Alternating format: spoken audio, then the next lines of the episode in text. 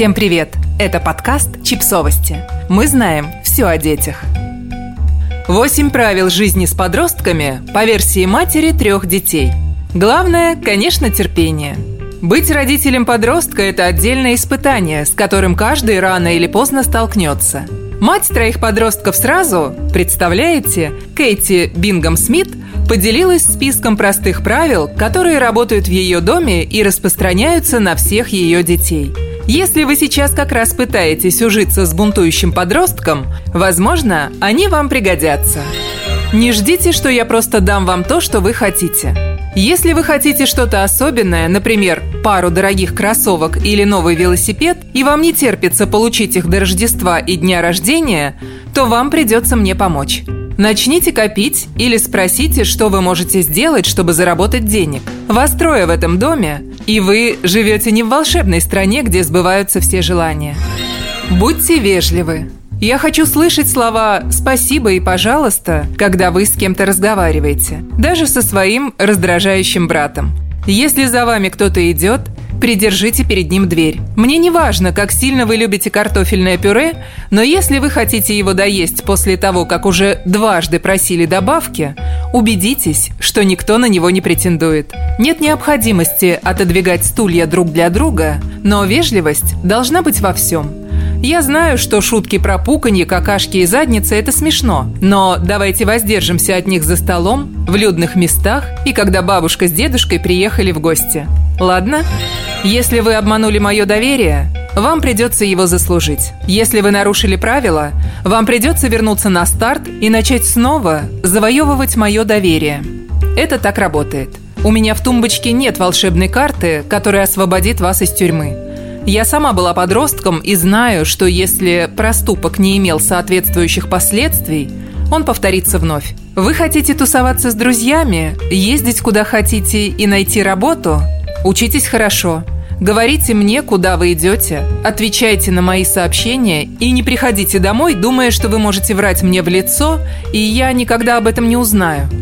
Потому что я узнаю, и вы испытаете мой гнев на себе. Несите ответственность за свои проступки. Если вы накосячили, исправьте это. Мы все совершаем ошибки, и мы все заслуживаем прощения. Вам не надо переживать о том, что я затаю на вас обиду за то, что вы сделали – но вы должны самостоятельно брать на себя ответственность и исправлять то, что вы сделали не так. Я могу помочь вам во второстепенной роли, но основные задачи лежат на вас. Я хочу честности. Если я спрашиваю вас, почему вы поздно пришли домой, просто ответьте мне. Если у вас проблемы, не замыкайтесь в себе, расскажите мне. Если я делаю что-то, что вам не нравится, скажите мне об этом. У нас здесь политика открытых дверей. Вы же не хотите, чтобы ваша мать вам врала?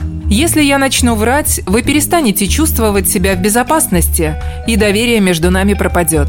Вы просто перестанете ко мне обращаться, и наши отношения разладятся. Так? Поэтому я хочу, чтобы и вы были честны со мной. Слушайте меня, особенно когда я говорю, что люблю вас. Когда я говорю с вами, я ожидаю, что вы вытащите свои наушники и будете меня слушать. Да, я знаю, какое напряженное у вас расписание, но мне есть что сказать, и я не хочу напрасно сотрясать воздух. Иногда мне надо напомнить вам о разных вещах, скучных, но необходимых. Мне нравится узнавать, как у вас дела. Мне нравится делиться с вами историями из вашего детства. Расскажите мне шутку – Слушайте меня так, как вы хотели бы, чтобы вас слушали, когда вы говорите. И когда я говорю вам, как сильно я вас люблю, знайте, что это абсолютная правда.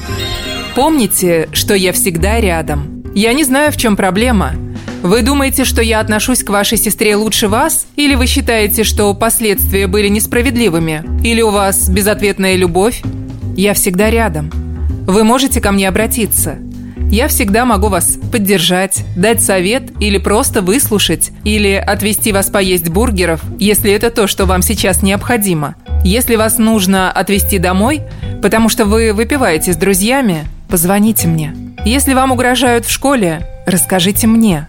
Если вам нужно составить резюме, я могу помочь. Если вы пытаетесь заплести французские косы и у вас не получается, обратитесь ко мне, и я сделаю все, что смогу. Ужинайте с семьей. Мы мало времени проводим вместе. Иногда я готовлю хороший ужин. Иногда мы просто едим пиццу за кухонным столом. Вы знаете, как я люблю, когда мы сидим перед телевизором в пижамах и едим тако. И мы всегда будем делать это вместе. Я не прошу о многом, так что сделайте это для меня. Я не прошу оставаться дома в пятницу вечером, когда вы хотите встречаться с друзьями. Семейный ужин – это маленькая просьба, и я хочу, чтобы вы выполняли ее без жалоб. Подписывайтесь на подкаст, ставьте лайки и оставляйте комментарии. Ссылки на источники в описании к подкасту. До встречи!